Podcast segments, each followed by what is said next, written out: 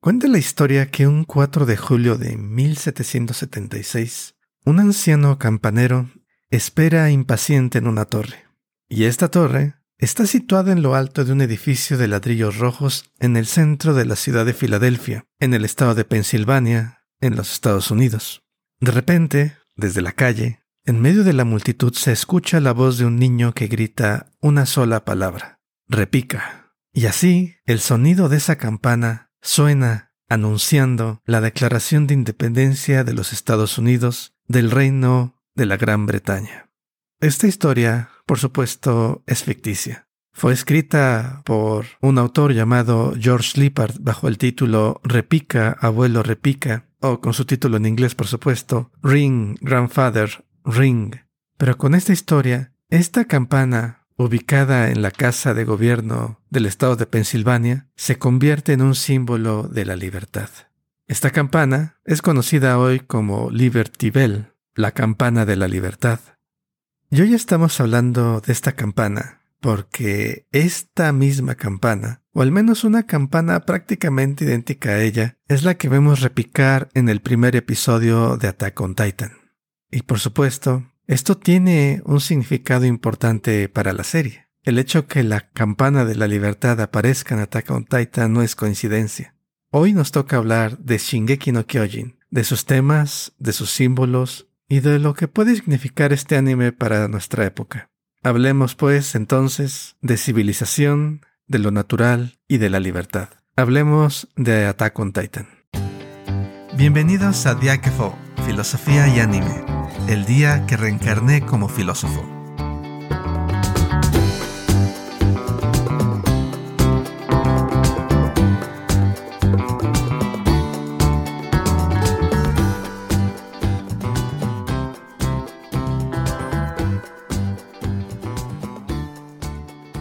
Hola, ¿qué tal?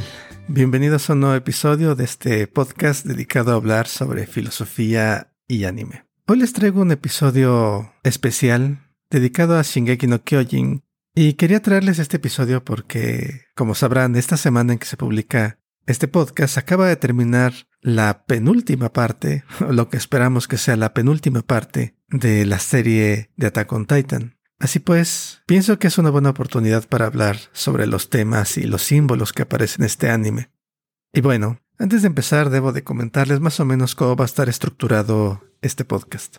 Voy a mencionar en general tres secciones. En la primera va a estar completamente libre de spoilers, solamente voy a hablar de los temas e imágenes generales de este anime. Así que si no has visto esta serie, esta sección es perfectamente segura, la primera parte. Con lo mucho voy a mencionar algunas cosas que ocurren en el primero o segundo episodios y hasta ahí.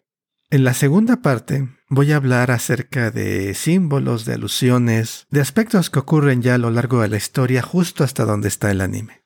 Voy a mencionar algunos aspectos históricos, aspectos de la historia que hablan de diferentes nociones de la libertad, de aspectos mitológicos que aparecen en la serie, etc. Y en una tercera parte muy breve de este mismo podcast voy a hablar del final de la serie tal como aparece en el manga. No se preocupen, si no están interesados en escuchar spoilers, les voy a advertir cuando lleguemos a esas partes. Así pues, sin más, vamos a empezar con la primera parte.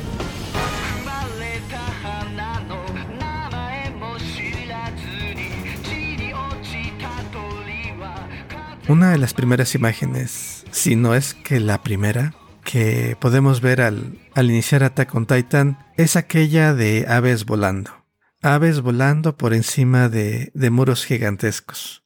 Y este tema aparece en repetidas ocasiones a lo largo de la historia. Las aves cruzando el cielo y lo que ya les mencionaba antes también, la aparición de la campana de la libertad, o al menos una réplica muy cercana a esa campana legendaria, que nos remite inmediatamente al tema que ya mencionaba en la introducción. Shingeki no Kyojin, Attack on Titan, es una serie que tiene en su centro el tema de la libertad. Y de hecho, en este, en el primer, desde el primer episodio podemos ver cómo Eren, el protagonista de la historia, se revela contra su situación. Attack on Titan empieza con la humanidad encerrada, la humanidad prisionera, la humanidad completamente rodeada por un, unas murallas gigantescas que lo separan de un mundo exterior de, al cual nadie puede salir, el cual nadie puede conocer.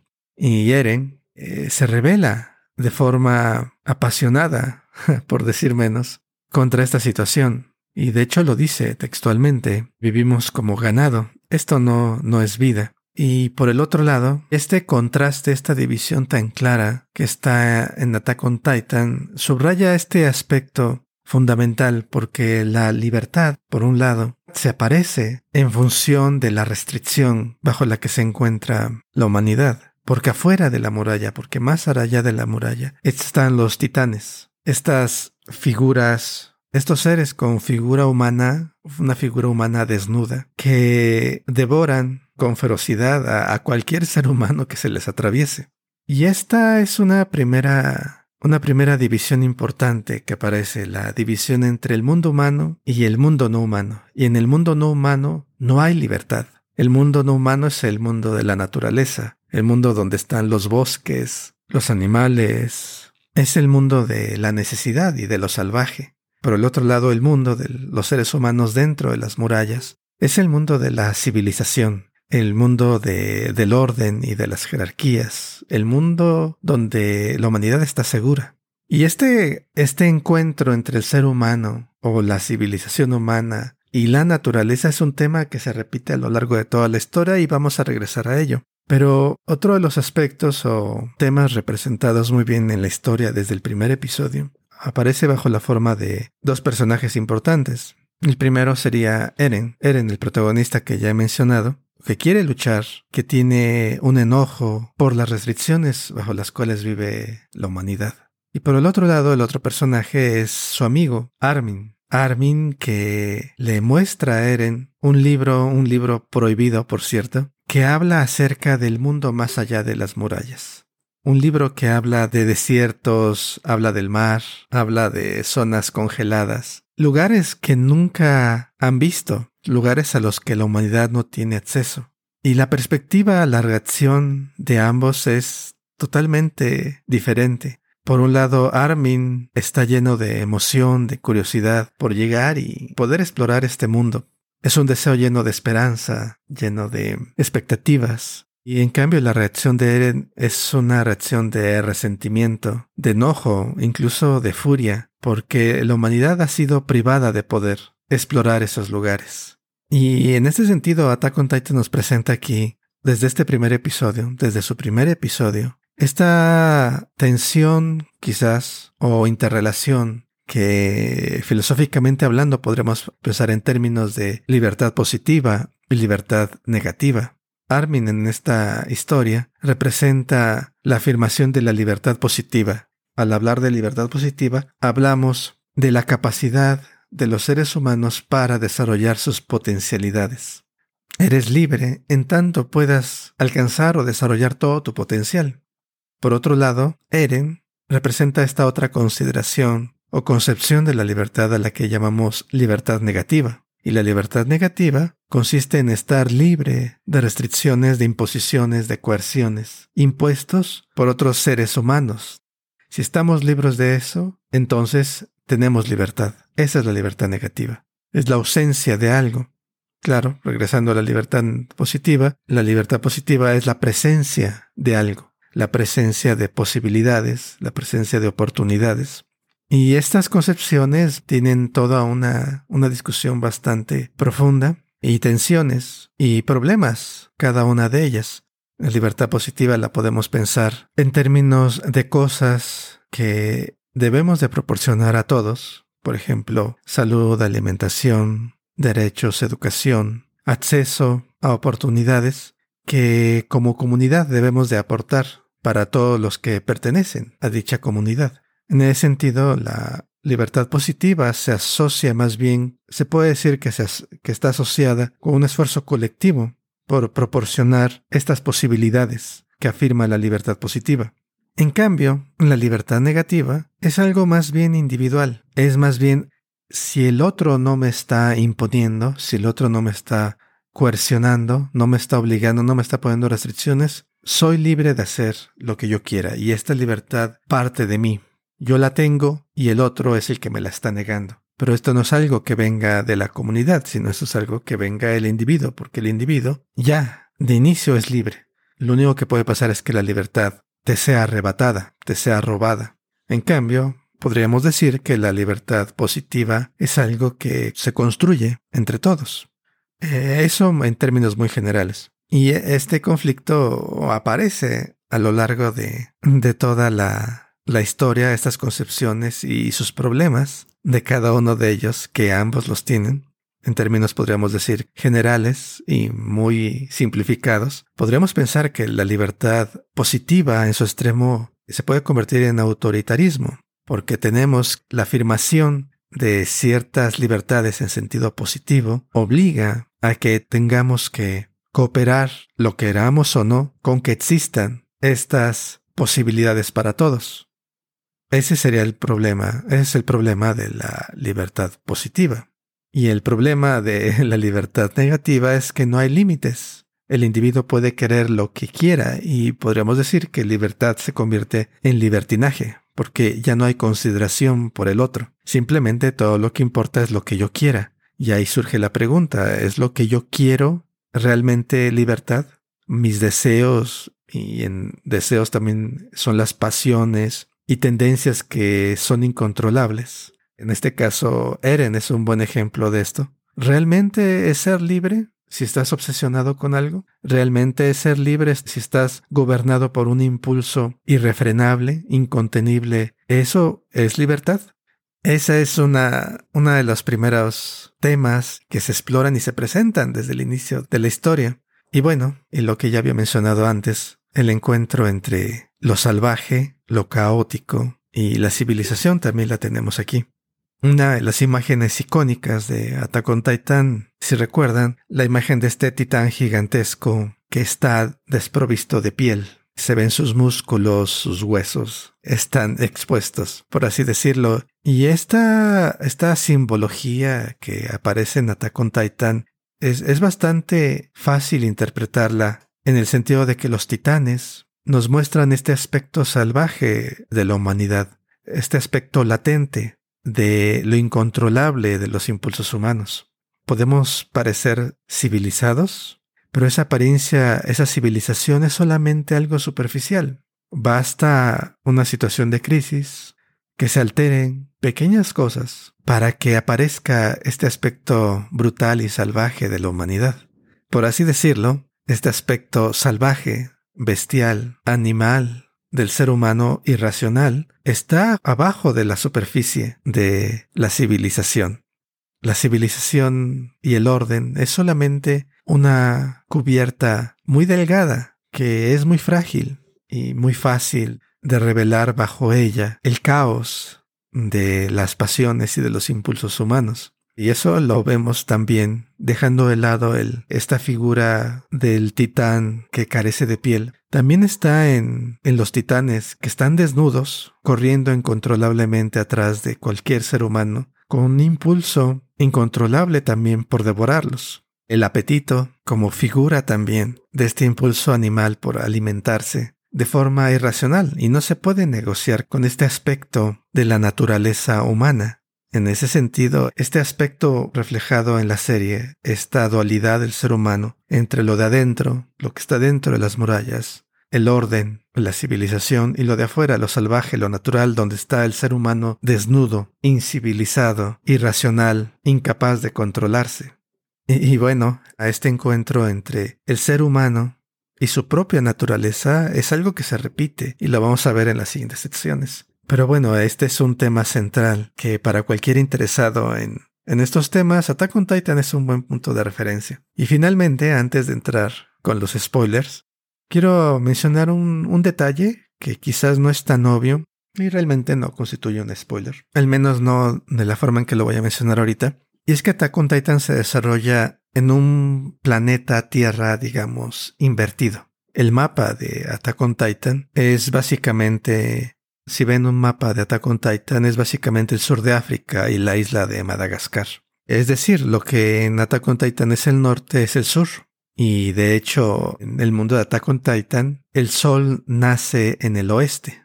Cuando ellos se encaran al norte, el sol sale del lado izquierdo. Es básicamente un mundo al revés, o quizás podríamos decir un, un mundo donde los polos están invertidos. Eh, lo cual es interesante y bueno, para los que conocen la historia, la ubicación geográfica también tiene relevancia para la historia. Y bueno, hasta aquí está esta primera sección libre de spoilers. Si no quieren enterarse, si no han visto la serie, les sugiero que se detengan aquí, pero si no piensan ver la serie o ya la han visto, en la siguiente sección ahora empecemos a hablar ya de la historia como tal, de aspectos interesantes que no hemos mencionado en episodios anteriores dedicados a Attack on Titan, que también son interesantes en este mismo sentido filosófico. Y bueno, aquí vamos.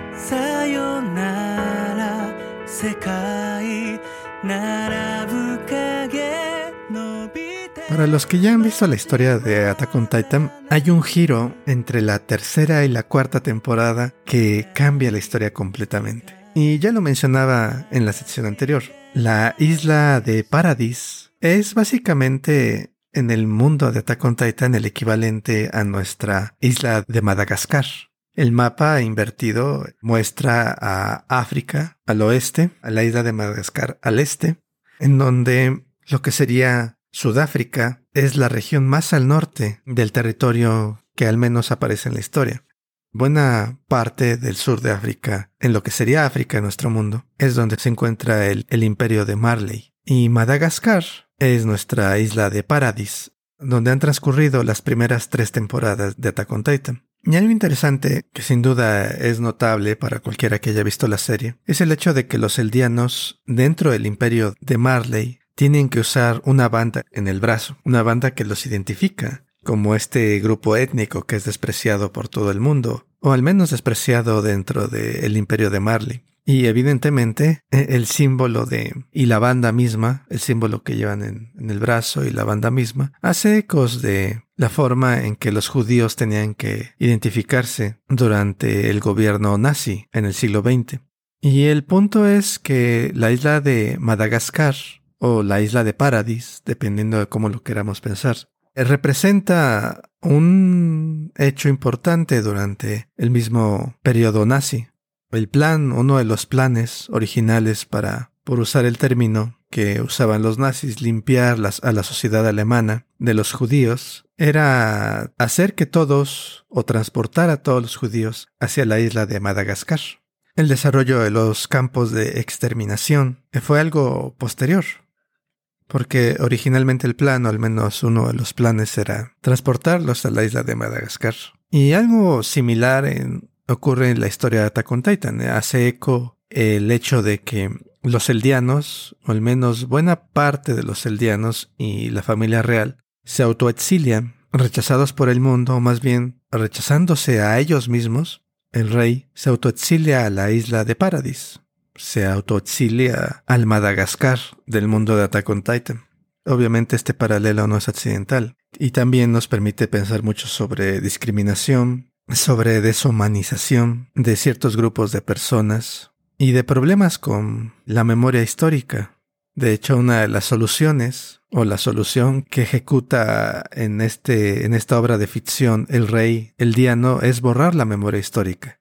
Porque es la memoria la que ha causado enormes tragedias. Y esta solución que es terrible al mismo tiempo hace eco del hecho de que muchos de nuestros conflictos, de grandes conflictos prolongados y terribles, genocidios en particular, están vinculados al hecho de que tenemos memoria histórica, de que conservamos ciertas identidades durante largos periodos de tiempo y agravios son recordados durante generaciones. Y también la proclamación de ciertas ciertos derechos sobre territorios, y herencia, como ya he dicho, de, de conflictos que están posibilitados por la memoria.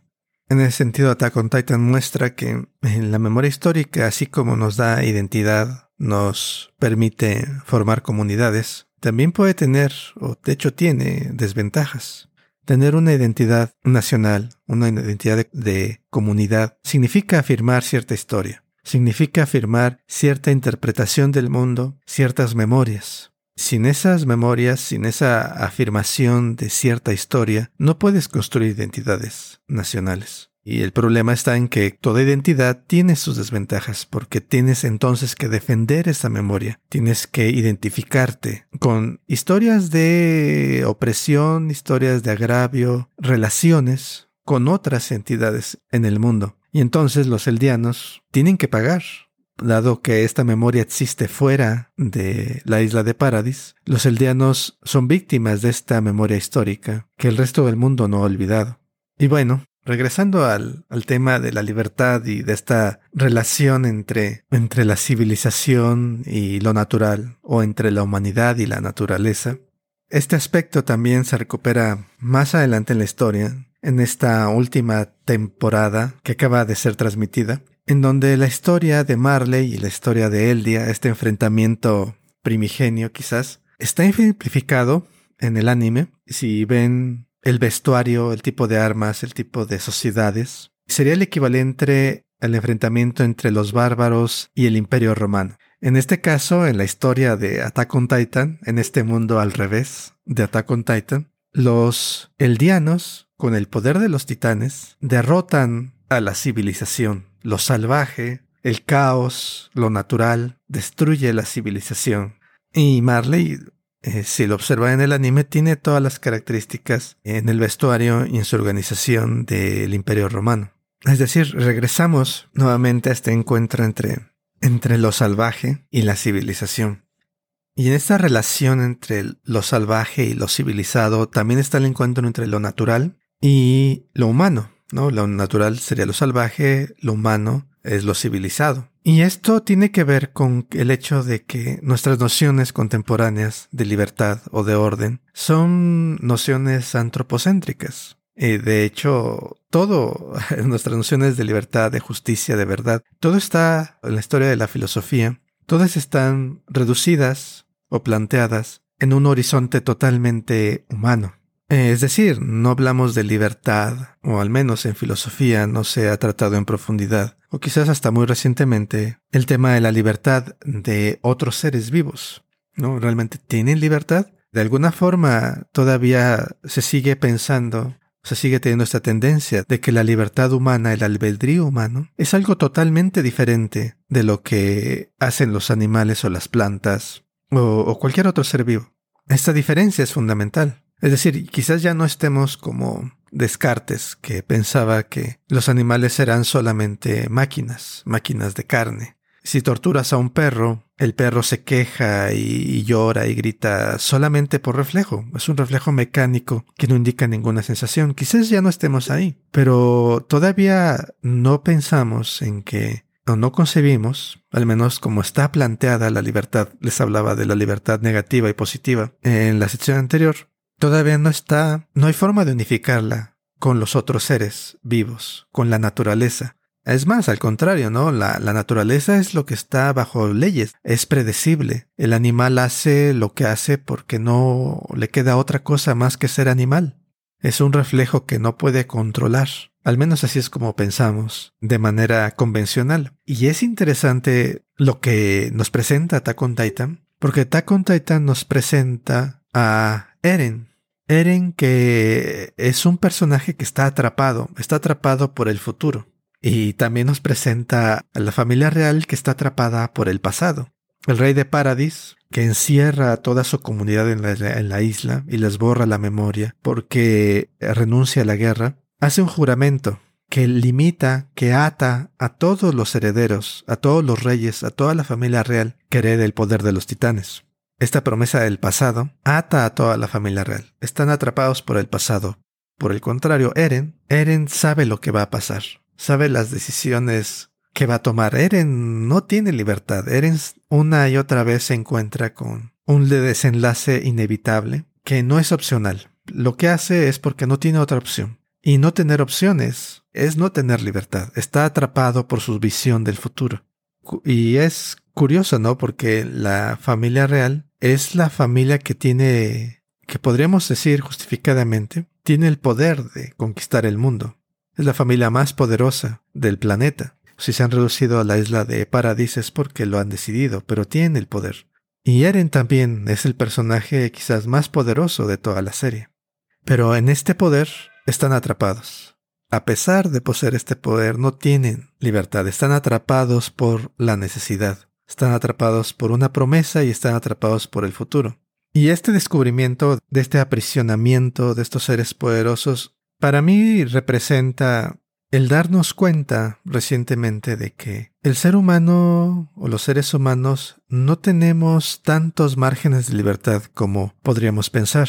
Es decir, me refiero al hecho de la genética. La herencia genética nos determina en, buena medida no solamente nuestras características físicas, sino también características mentales, preferencias, Estudios de gemelos revelan que a pesar de que gemelos separados al nacer vivan en diferentes entornos, después de vivir vidas completamente distintas, encuentras que gemelos comparten muchas preferencias en cuanto a pareja, carrera, vestimenta, tipo de vida en general. Lo que nos dice es, bueno, la genética nos determina en partes importantes, no completamente, pero sí hay una, hay una determinación dada por esta naturaleza que está dentro de nosotros. Las leyes de la naturaleza aplican dentro de nosotros. Por otro lado, también está el hecho de las predicciones de nuestro comportamiento por medios informáticos. Es posible modelar cómo vamos a reaccionar ante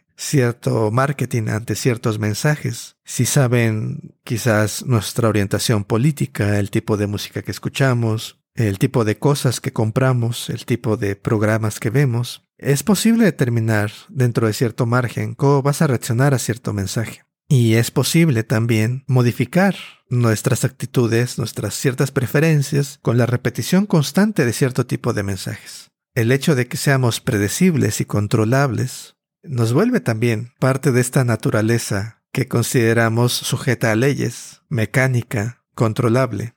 Entonces, tenemos esta restricción también. Y esto pone en crisis a la idea de que podamos tener libre albedrío. Porque no estamos separados, o al menos esa es la realización o la conclusión quizás a la que podemos llegar con nuestros conocimientos actuales, de que considerarnos aparte de lo natural en este sentido de ser libres, de ser autónomos, de no estar determinados, es una improbabilidad, es una falacia, quizás podrían llegar a creer algunos. Y quizás el hecho está en que la idea de libertad es problemática, al menos como la hemos concebido hasta ahora. Una libertad limitada o definida en términos del ser humano, una libertad, esta libertad antropocéntrica, que solamente existe en el ámbito del ser humano y hablaba yo hace un momento de la libertad negativa. En términos históricos, cuando hablamos de libertad negativa, es que otro ser moral, es decir, otro ser humano, no nos restrinja. La libertad negativa no está hablando de la gravedad, por ejemplo, ¿no? la, gravedad nos limita, pero eso no es una ausencia de libertad en como se ha concebido históricamente en términos de libertad negativa. La libertad negativa es que a una persona, alguien, te esté obligando, alguien te esté restringiendo. Un ser moral, y los seres morales son los seres humanos. Esa es la parte antropocéntrica del asunto. Que solamente es el ser humano el que es capaz de considerar si la lluvia, si llueve o si hay sequía. Eso realmente no forma parte de, de la discusión. Pero con lo que sabemos hoy, pues realmente ya cambia al menos yo pienso que podría cambiar eh, o podríamos tener que cambiar esta libertad o estas nociones de libertad que son problemáticas. Y de hecho la historia de Attack on Titan revela lo problemático que puede ser considerar a esta libertad, en particular la libertad negativa, que termina destruyendo o pretendiendo destruir a todo en el personaje de Eren, por la furia de haber sido despojado de su libertad. Es interesante porque al mismo tiempo que vemos este impulso por afirmar la libertad individual, esto es realizado por el personaje que definitivamente no la tiene. O es el personaje que está atrapado por el destino, es el personaje que está atrapado por la necesidad, aquel que persigue con más fuerza a la libertad. Es paradójico, porque tiene toda la evidencia. Si alguien puede saber sobre si existe o no existe la libertad, sería Eren el ser al que se le ha negado toda opción, solamente el ser que está dirigido por la necesidad, aún así persiste su impulso por la libertad. ¿Pero qué es la libertad? Y bueno, eso creo que es una buena pregunta que creo que filosóficamente debemos de enfrentar, como he dicho, con la genética, con la predicción de, del comportamiento de grandes números de personas a través de la informática y la computación. Vemos que no somos tan libres como creemos. Y el problema quizás está en nuestra concepción de libertad, que está reducida hasta ahora al ser humano. Y esto me lleva al, al último tema que quería mencionar, y es el origen de los titanes. El origen de los titanes, como recordarán, en la serie aparece cuando Ymir, la niña esclava, se encuentra con el origen de toda la vida, con este ser extraño, luminoso, que se adhiere a su espina dorsal y la transforma. Y esto, por supuesto, representa el encuentro, nuevamente, entre el ser humano y la naturaleza, o quizás debería decir, entre el ser humano y la vida. Y es interesante porque es la vida la que se plantea aquí como el origen del poder de los titanes. Es en la base del árbol donde Ymir encuentra a esta criatura. Y por cierto, esta criatura es, es una criatura prehistórica, una criatura al menos inspirada en una criatura prehistórica llamada Halucigenia o Alucigenia o Alucigenia. Es una criatura de la época precámbrica, me parece, mucho más pequeña que la que se muestra en el anime, pero que representa en la historia, tanto en el manga como en el anime, al origen de la vida. El poder, en otras palabras, proviene de la vida. Y normalmente podemos encontrarnos, o al menos yo me he encontrado, con afirmaciones de que no es importante el origen del poder de los titanes. Puede haber sido extraterrestre, puede ser magia y demás. Pero yo creo que esa percepción proviene de, de esta misma visión antropocéntrica. No importa el origen.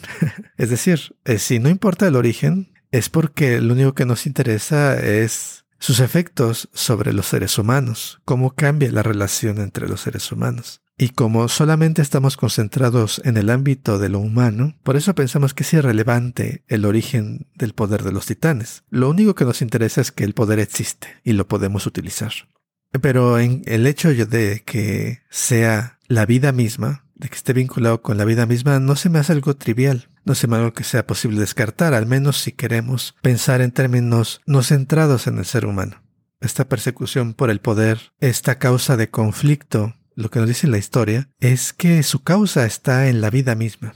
Está originada en algo que no puede ser destruido, no puede ser descartado, nos pertenece, estamos inmersos en ello. Es la vida misma, o más bien debería decir, en la estructura misma de estar vivo que se origina el conflicto, porque es lo vivo que tiene que sobrevivir frente al mundo de allá afuera. Todo ser vivo tiene que obtener recursos y, y tomarlos y luchar por ellos, oponiéndose muchas veces a otros seres vivos. Y la evolución de o la aparición más bien debería decir, la aparición de las capacidades que tienen los seres vivos se forja en esta lucha. Es en la lucha contra la posible extinción, la lucha contra la permanente amenaza de la muerte y la supervivencia frente a ella que los seres vivos evolucionan y adquieren capacidades. El pensar en, en, un estado de paz final, donde los conflictos están terminados, donde la búsqueda por el poder ya no tiene sentido, es algo inconsistente con el hecho mismo de estar vivos. Y entonces hace completo sentido que el origen de los titanes, el origen de esta parte salvaje del ser humano, esta parte salvaje caótica que está bajo la piel superficial de la civilización, esté vinculada con el origen de la vida. Y por mucho que intentemos negarlo,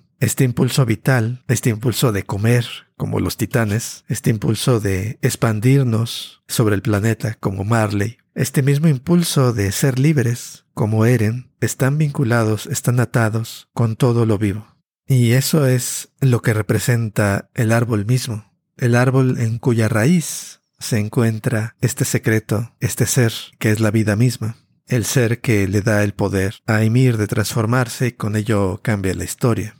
Y bueno, este es un, uno de los detalles, creo, simbólicos que hacen especial Attack on Titan para mí. Esta vinculación con lo natural. Esta, no sé si aceptación por parte del autor o, acierto involuntario o voluntario, es imposible saberlo con certeza, pero esta relación con lo natural, que creo está en el centro de Attack on Titan, es muy relevante para nuestra época porque es en la relación con la naturaleza como se está forjando, bueno, como se está forjando esta época, y de hecho siempre se ha forjado. Pero nuestro poder, el poder de la humanidad era tan limitado que bastaba con pensar que lo que había que pensar era la relación con otras personas, era la relación con otras sociedades, la relación con el otro, y el otro siempre era humano. Pero ahora, con nuestros nuevos conocimientos, con nuestros nuevos poderes, con el poder titánico de la civilización contemporánea, ya tenemos que plantearnos cómo nos relacionamos con la naturaleza misma.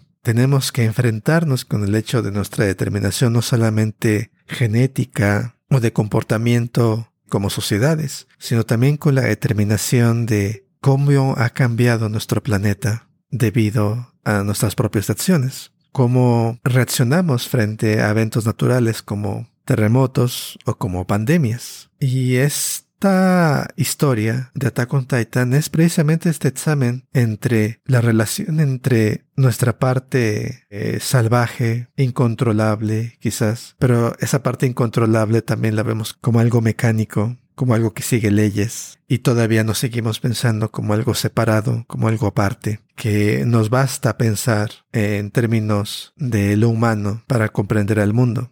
Y en ese sentido, Eren representa este tipo de intersección, este tipo de, de, cambio en nuestra civilización, en donde hasta muy recientemente podíamos pensar, al menos en la cultura occidental, en sociedades occidentales, en términos de libertad individual, en términos de libertad económica, en términos de liberalismo, donde lo importante es remover restricciones de lo que podemos hacer, restricciones de lo que podemos desear, restricciones en cuanto a cómo podemos explotar no solo el planeta, sino a otros seres y también a otros seres humanos. Pero esta misma exacerbación de nuestros deseos, esta misma persecución de, de lo individual, de la ganancia individual muchas veces, nos lleva a esta otra situación en donde nos vemos forzados a enfrentarnos a la naturaleza, a la naturaleza que está cambiando y que en este cambio climático, que creo que es el ejemplo más claro, aparte de pandemias y terremotos y demás, nos presenta una situación en la cual el cambio que habitualmente transcurre en generaciones para ser percibido, ahora se condensa en unos cuantos años y podemos ver que no estamos en control.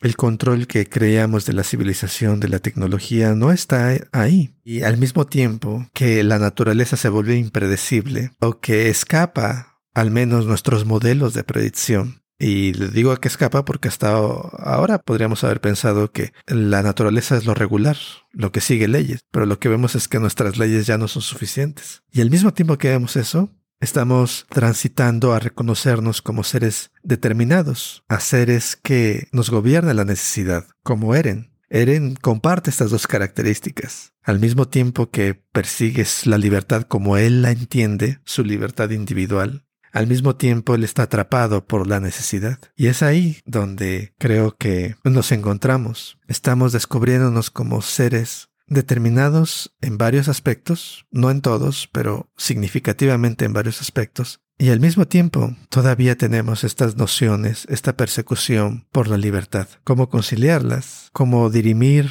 esta tensión? Es algo que por supuesto ni la serie ni yo, ni la serie responde ni yo pretendo responder pero creo que es un planteamiento muy bueno. Nos ofrece el inicio de un planteamiento muy importante para cómo pensamos sobre la libertad a futuro. Y bueno, esto ya me lleva a la última, y aquí está la advertencia. Voy a hablar acerca del final de la historia. Si no quieres enterarte de qué ocurre al menos en el manga, hay quienes dicen que va a haber un final original o un final diferente o modificado en el anime, pero no podemos estar seguros de ello. Si no quieres enterarte de qué ocurre en el manga, este es un buen punto. Gracias por escuchar hasta esta parte. Pero para los que quieran, en un momento continuamos.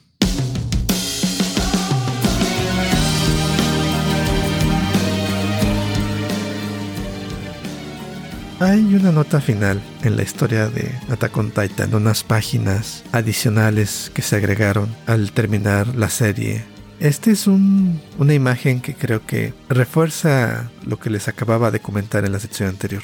Y ese está en el hecho de que al terminar el manga, al terminar la historia del conflicto, lo que ocurre es que los titanes desaparecen. Si se recordarán, al inicio de la serie, Eren está durmiendo bajo un pequeño árbol. Y en esos últimos episodios se revela que los restos de Eren, o al menos parte de los restos de Eren, son enterrados bajo ese árbol. Y Mikasa es quien lo entierra ahí. Eh, los titanes desaparecen de la civilización humana. Lo interesante es lo que ocurre mucho, mucho tiempo después. El manga nos ofrece una serie de momentos cada vez más distanciados entre ellos en el futuro, hasta que cientos, quizás miles de años en el futuro, se va viendo el progreso, el avance de la civilización, finalmente una guerra que destruye todo, de nuevo el conflicto regresa, y mucho, mucho tiempo después aparece un niño con un perro que encuentra el árbol bajo el cual Eren fue enterrado. Ese árbol ha crecido enormemente, es eh, un árbol gigantesco que surge en medio del bosque y encuentra una entrada idéntica a la que encontró Ymir eh, al inicio de la historia. En otras palabras, el ciclo se repite. Esto para mí refuerza la, la idea de que la imagen de esta criatura, la alucigenia, como el origen de la vida, como la vida siendo el origen del poder de los titanes y del conflicto que provoca, no es casualidad porque en tanto exista vida, va a seguir latente la posibilidad del conflicto. La guerra, el conflicto humano, la destrucción, no se detiene porque ya no hayan titanes. Sigue habiendo conflicto. Podrían haberse pensado de qué sirve toda esta batalla, todo este sufrimiento, toda esta pelea. El punto, al menos, que creo que está mostrando aquí el autor, Isayama, es que el conflicto es inherente a la vida. No puedes erradicarlo, las luchas son estabilizaciones temporales que eventualmente se convierten en nuevos conflictos. Y esto es lo que se me hace interesante. No dice es la naturaleza humana, porque es lo que la gran mayoría, llegados a este punto, afirman. El conflicto es parte de la naturaleza humana, no. Isayama, Attack on Titan, nos dice no, el conflicto es parte de la vida. La búsqueda del poder es parte de la vida. Y el ciclo se repite en tanto haya vida. La lucha es parte de la vida del conflicto y tratar de exterminarlo, erradicarlo, es un error. No hay paz definitiva. Lo único que podemos aspirar es a situaciones de estabilidad imperfectas que hay que proteger. Bueno, y la razón por la cual me parece importante es porque se sale del ámbito meramente humano. El conflicto, la violencia, de nuevo, eh, es algo más profundo. Su causa es algo más profundo que el ser humano. Es un reconocimiento de la vida como un ámbito de conflicto. No es este ámbito armonioso, en equilibrio, que del cual el ser humano se ha salido y, el ser humano es la anomalía, no. El ser humano y toda la vida misma está en el ámbito de este conflicto. Y yo creo que es un buen punto de partida para tratar de dejar de pensar desde lo humano, dejar de pensar desde una concepción del universo que tiene forma humana es para dejar de pensar simplemente en lo antropocéntrico y quizás en su lugar poner en el centro a la vida, pasar de una noción antropocéntrica.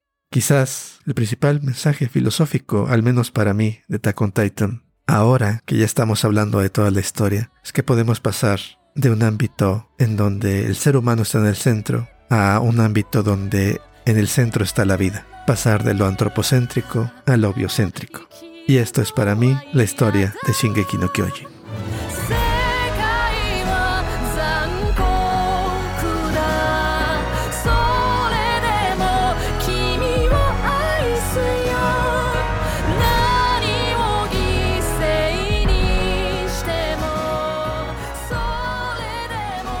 Pues hasta aquí el episodio de hoy. Ya volveremos a hablar sobre Attack on Titan. Hay otros temas además de este de estos que les he comentado hoy, por supuesto. Y ya estaremos regresando sobre ellos junto con Eduardo y con Javier cuando tengamos oportunidad. Pero por lo pronto, si tienen comentarios, sugerencias, críticas sobre estas ideas que les he presentado hoy o en otro episodio, como siempre los esperamos. Estamos en Instagram, Facebook, YouTube y también pueden escribirnos a nuestro correo electrónico filosofía y gmail.com filosofía y anime gmail.com Todos los episodios están disponibles en nuestro sitio web filosofiayanime.com filosofiayanime.com Gracias por acompañarme hoy. Nos escuchamos en el próximo episodio de Diáquefo, Filosofía y Anime. Hasta entonces.